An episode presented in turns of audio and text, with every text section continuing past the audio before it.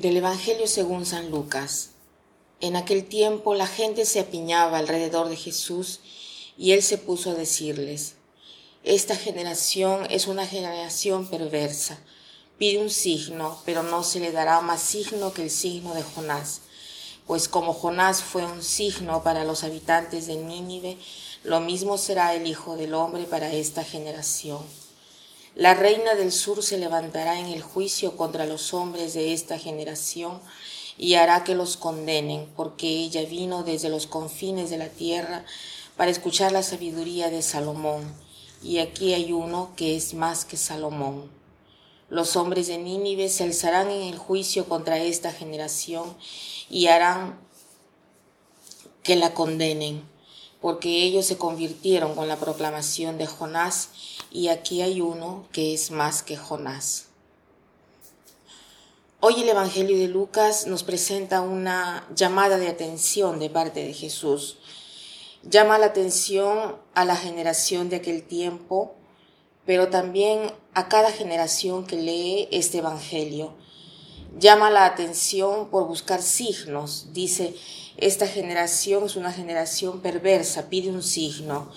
¿Y por qué es perversa? ¿Por qué es malvada? Porque solo porque piden un signo, ¿para qué sirven los signos? Los signos son indicios, son pruebas para darle certeza al conocimiento.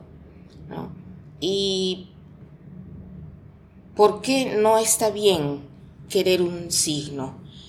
En realidad no es que no está bien querer un signo, porque todos queremos signos, queremos ser, estar seguros de lo que conocemos, de lo que sabemos.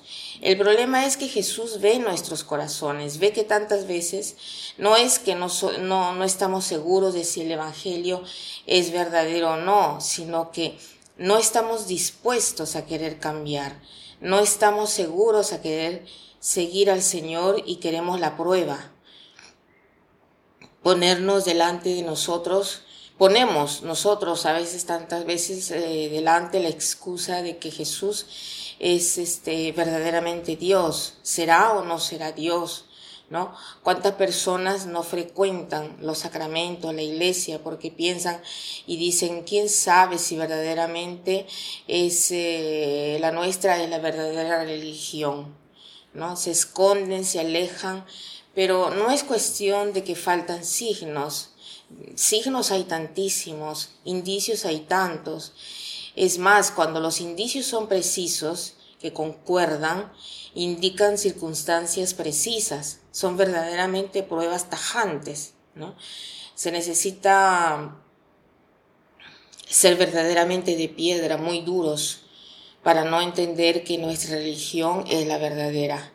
¿no? Por ejemplo, los milagros eucarísticos cuántos milagros eucarísticos hay en el mundo, cuántas personas que han vivido, por ejemplo, como Padre Pío, ¿no? Eh, que leía el corazón de las personas, o cuántos santos han hecho tantos milagros. Tenemos una cantidad eh, inmensa de, de signos pero igualmente no queremos creer, y esta es la llamada de atención de Jesús. Y dice Jesús que los ninivitas, en la predicación de Jonás, ¿no? Que Jonás era un, sabemos que él fue un profeta que al inicio no quería predicar.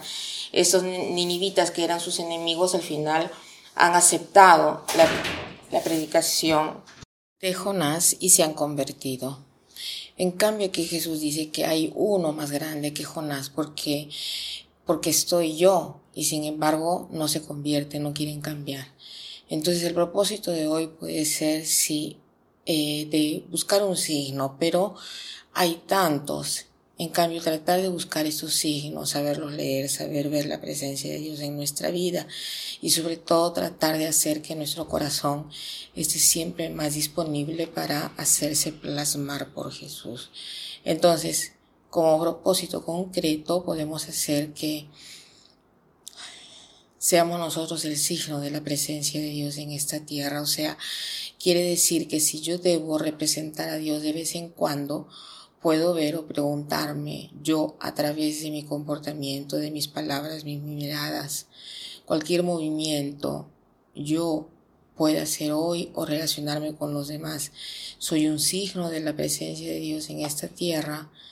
Soy un signo para quien me, me encuentre de la presencia del Señor. Podríamos hacernos esta pregunta el día de hoy o estas preguntas. Para terminar, quiero citar esta frase de Kierkegaard que dice, que dice así. Lo que se ve depende de cómo se mira, porque el observar no es solo recibir o desvelar, sino al mismo tiempo un acto creativo. Lo que se ve depende de cómo se mira, porque el observar no es solo recibir o desvelar, sino al mismo tiempo un acto creativo. Que pasen un buen día.